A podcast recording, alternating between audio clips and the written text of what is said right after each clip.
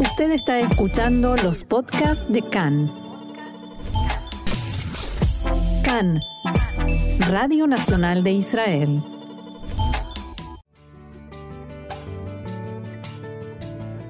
Bienvenidos, acompáñennos a recorrer la actualidad más allá de las noticias.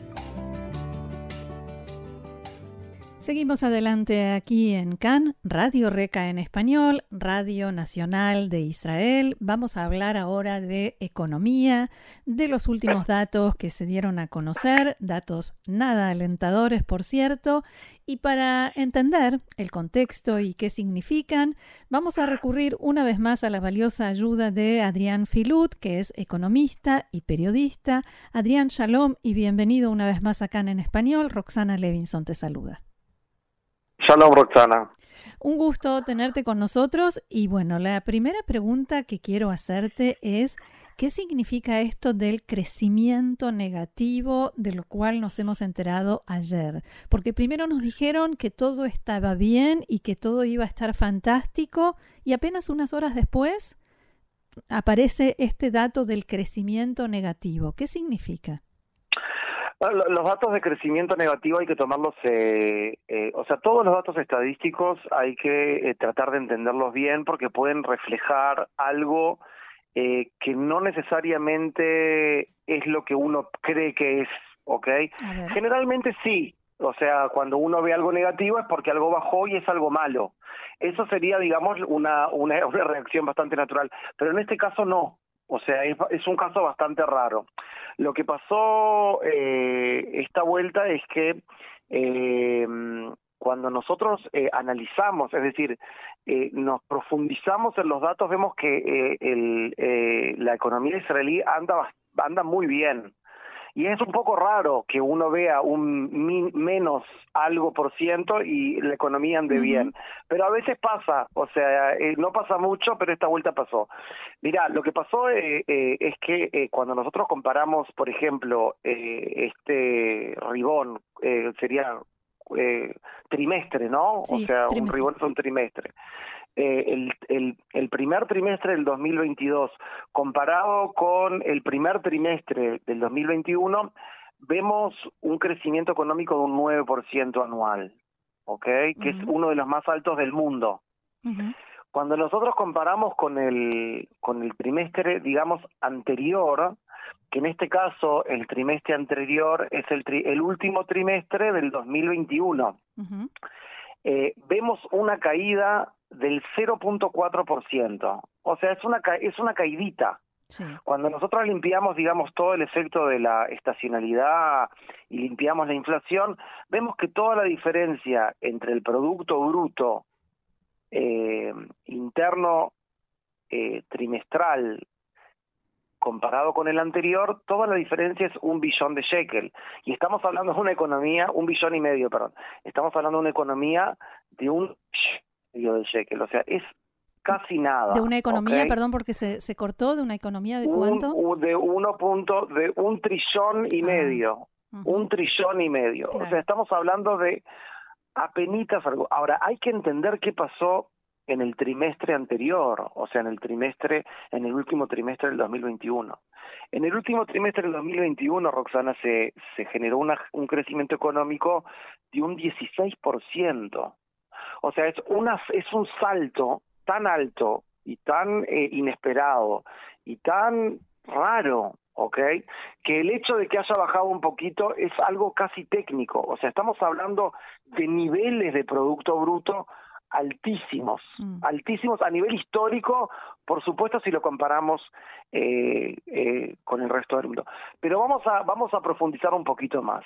¿Qué fue lo que pasó? Porque de todas formas vemos que hay una bajadita, penita, chiquitita, chiquitita, chiquitita. Primero porque hubo una compra de autos impresionante a final del 2021, como todos los fines de año, porque se, digamos, hay una cuestión impositiva que se renueva y vale la pena comprar a fin de año que a principio del año que viene. Entonces vemos una caída del 18% en la compra de autos. ¿Una caída o una subida? Una caída, una caída hay una bajada este ah. mes ah, ahora, comparado con el con el final del 21, claro. Ah, by the way, o sea, en el, en el, final del 2021 hubo una subida de un 50 y pico por ciento. Ah. Todos salieron a comprar autos. Entonces, este trimestre nadie compró ningún auto. Mm. Por supuesto, hay una caída libre y la compra de autos influencia no solo en el consumo, que es digamos el motor principal de la economía, lo que se llama el consumo privado, sino también en las inversiones, porque todos los autos de leasing se computan como inversiones y todo lo que tiene que ver con el producto bruto del sector privado, o sea, hay una caída importante. Otra cosa que generó también caída en el producto bruto es el hecho de que el Estado de Israel bajó el nivel de gasto, el nivel de gasto público, que es algo muy bueno en realidad, porque veníamos con gastos altísimos por el corona. Entonces ahora estamos, o sea, estamos readaptando el nivel de gasto público a un ritmo normal, no a un ritmo de pandemia o de emergencia, ¿ok? Y en el momento que se gasta menos, el Estado gasta menos, hay una caída del producto. Pero lo más importante, Roxana, es cuando vos mirás, ¿ok? Lo que serían los, eh, los usos del, del Estado, o sea, eh, ¿qué, es lo que, ¿qué es lo que compone, digamos, lo que se llama la oferta es el producto bruto, lo que nosotros producimos en Israel, más toda la importación, ¿ok? Y vemos que eso aumentó 1.3%. O sea, la oferta aumentó 1.3%. Lo que pasó, Roxana, fue que hubo mucho más importación que producción nacional. Que eso también es lógico, porque ¿qué pasó en el 2022, Roxana, al principio? Se abrió el mundo. Entonces todos empezamos a salir para afuera y nos fuimos a, a, pasear por el mundo y en vez de comprar eh, la, la gaseosa en Israel, la compramos en Roma, en Londres. Y eso se computa como importación, importación de servicio en este caso. Entonces, vemos que los usos que en, un estado de lo que sería cuando la economía está en equilibrio es igual a la demanda, o sea, la oferta en equilibrio es igual, a, o sea, la demanda subió un 1.5%. Entonces, un, eh, un, un, una, en una economía que está en recesión, la demanda no sube 1.5%, la demanda baja. Pero tengo otro dato mucho más fuerte para darte. Cuando vos, cuando vos analizás los usos internos, lo que se llama la demanda interna, que eso es el consumo privado, las inversiones y el gasto público que te comenté hace dos minutos que bajó, eso todo junto subió un 8.5%. O sea, una economía que recesiona no sube los usos internos en 8.5%, bajan en 8.5%, ¿ok? Entonces, ¿qué fue, por ejemplo, si vos analizás el consumo privado, ¿qué fue lo que bajó? Y bueno, bajaron los autos y eso tiró el, todo el consumo para abajo, pero el consumo, eh, el consumo per cápita, eh, el corriente, si, digamos, que es tabaco, alcohol, comida, bebida, eh, peluquería, todas esas cosas, subió un 10%.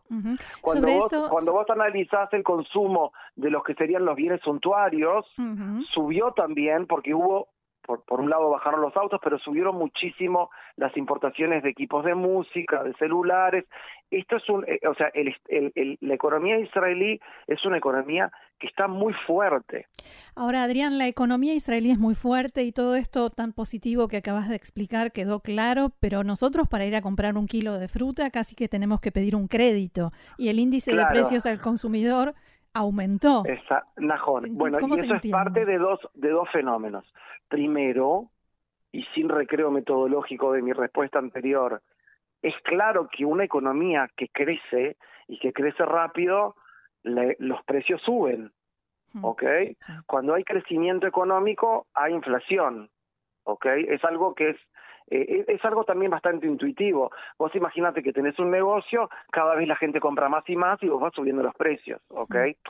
Ah, o sea que una, una, una economía en Israel es claro que parte de la presión inflacionaria viene del lado de la demanda. No te olvides que los israelíes estamos sentados en una montaña gigantesca de, de cash, de, plata. Hay un montón de plata todavía en Israel. ¿Ok?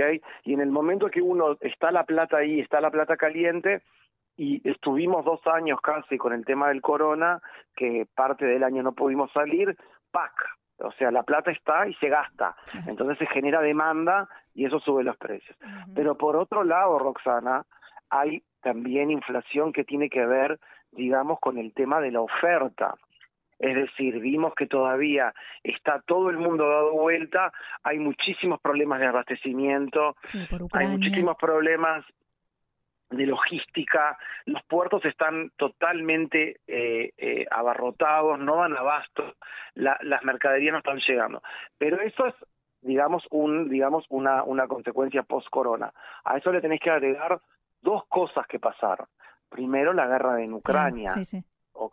Ucrania, que es el país más grande de Europa, y Rusia, que es el país más grande del mundo a nivel de territorio, o sea, es un territorio gigante eh, en esas zonas es donde se produce un tercio del trigo mundial.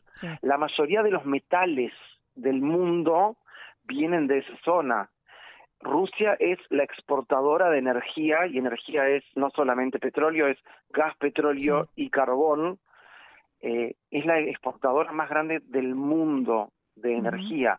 Entonces, en el momento que hay un problema de oferta de trigo, de alimento, de metales y de energía, imagínate eh, eh, cómo eso afecta a todo el mundo, a toda la economía global, a todo el proceso de abastecimiento mundial.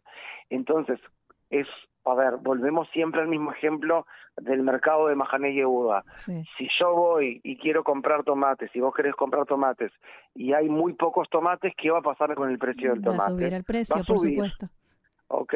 Eso es una cuestión, o sea, lo otro que puede eh, generar una subida de precios del tomate si hay mucha demanda, ¿ok? Bueno, eso vimos que también, pero también una, hay una bajada de oferta, es decir, es un movimiento, eh, en hebreo decimos, es un movimiento de pinza, es un movimiento doble, hay una subida de demanda y hay una bajada de oferta, ¿ok? Y eso funciona, eso empuja eh, doblemente el nivel de precios para arriba y lo estamos viendo, o sea, lo estamos sintiendo. También porque vemos que el precio de la nafta subió y si el precio de la nafta sube, el precio de todos los servicios que tienen que ver con transporte están subiendo, vemos que la comida está subiendo también. Y otra cosa que se sumó este último mes es el tema que es algo que ya que no que no lo hablamos creo que nunca, que es el tema de la depreciación del shekel. Siempre hablamos de la apreciación del shekel. Desde que nos conocemos hace 11 años, estamos hablando de la eh, apreciación del shekel. Es más, hemos hecho notas solo sobre eso. Solo sobre eso. Bueno, y ahora se dio un poco vuelta la torta por el tema de las bajadas en las bolsas eh, de, de Estados Unidos. Es un tema técnico y medio engorroso, pero hay digamos una especie de regla eh, de regla bastante clara que es cuando hay bajadas eh, dramáticas de, en bolsa en, en, en, eh, Nueva York el, el, el shekel se digamos se se, se deprecia ¿ok? Y el dólar se aprecia. En el momento que el shekel se deprecia y el dólar se aprecia, todo lo, toda la importación, y estábamos justo hablando ahora de eso, hace en la respuesta anterior, se encarece, ¿ok? Es algo lógico. Si ahora tengo que pagar más shekel por el mismo dólar, tengo que sacar más plata por el mismo producto. Y eso también, eh, Roxana, es una fuerza inflacionaria. Tiene algo que ver también. de la moneda nacional siempre es una fuerza eh, inflacionaria y eso lo conocemos muy bien de los países de origen nuestros, de Uruguay y de Argentina. Ahora, Adrián, ¿tiene algo que ver el hecho de que eh, el dinero es más caro ahora por el aumento de la tasa de interés? Bueno, y por otro lado, el dinero también se está encareciendo porque para frenar la inflación, lo que se hace es realmente encarecer el dinero, para frenar la demanda. Pero no te olvides una cosa, y es lo que estábamos hablando ahora, Roxana, podés frenar un poco la demanda para frenar un poco los precios, pero eh, con este instrumento del interés no podés aumentar la oferta. O sea, podés solamente tocar la demanda. Vos te podrás imaginar que si el Banco Central israelí, europeo, eh, americano eh, sube el interés, no va a haber más nafta. o no va a haber más metales o no va a haber más trigo. Eso no, tiene que ver. Lo que sí podés bajar la demanda y bajar la presión de la demanda de esos productos. Eh, no sé si lo hablamos en esta entrevista, pero eh, 30 segundos después que se publicaron los datos de, de, crecimiento económico, se publicó la tasa de desempleo. La tasa de desempleo de Israel sigue bajando, está en 3, que antes es mucho más bajo de lo que estuvo antes del corona. Nunca estuvo en 3. No, tampoco antes de antes del corona. Nunca hubo una tasa de 3. O sea, en el momento que no hay desempleo, que la economía está fuerte, el Banco Central se puede concentrar en tratar de eh, eliminar la inflación o tratar de cortarla de raíz, porque el problema con la inflación, eh, Roxana, es que es una especie de círculo vicioso. O sea, es algo que empieza y si no lo agarras temprano, mm. se te va de las manos, que es lo que pasó, por ejemplo, en Estados Unidos. En el momento que las expectativas inflacionarias suben, o sea, yo creo, estamos hablando de eso, esto es, psicología, de la economía, totalmente. En el momento que yo creo que van a seguir subiendo los precios, salgo a comprar rápido y eso genera otro, otro círculo. Una especie de círculo. Y, y lo peor, ¿en qué momento se engancha, digamos, eh, la inflación en el momento que yo veo que eh, eh, los precios siguen subiendo y le digo a mi patrón, bueno, súbame el salario porque la inflación me está, me está comiendo el sueldo. Eso se llama espiral precios y salarios. Es como una especie de círculo vicioso que no, no, se, no se puede salir. Por eso también están tratando ahora de subir los intereses ahora para tratar de cortarlo lo antes posible. Y para que esta esta inflación no se meta adentro del tema salarial.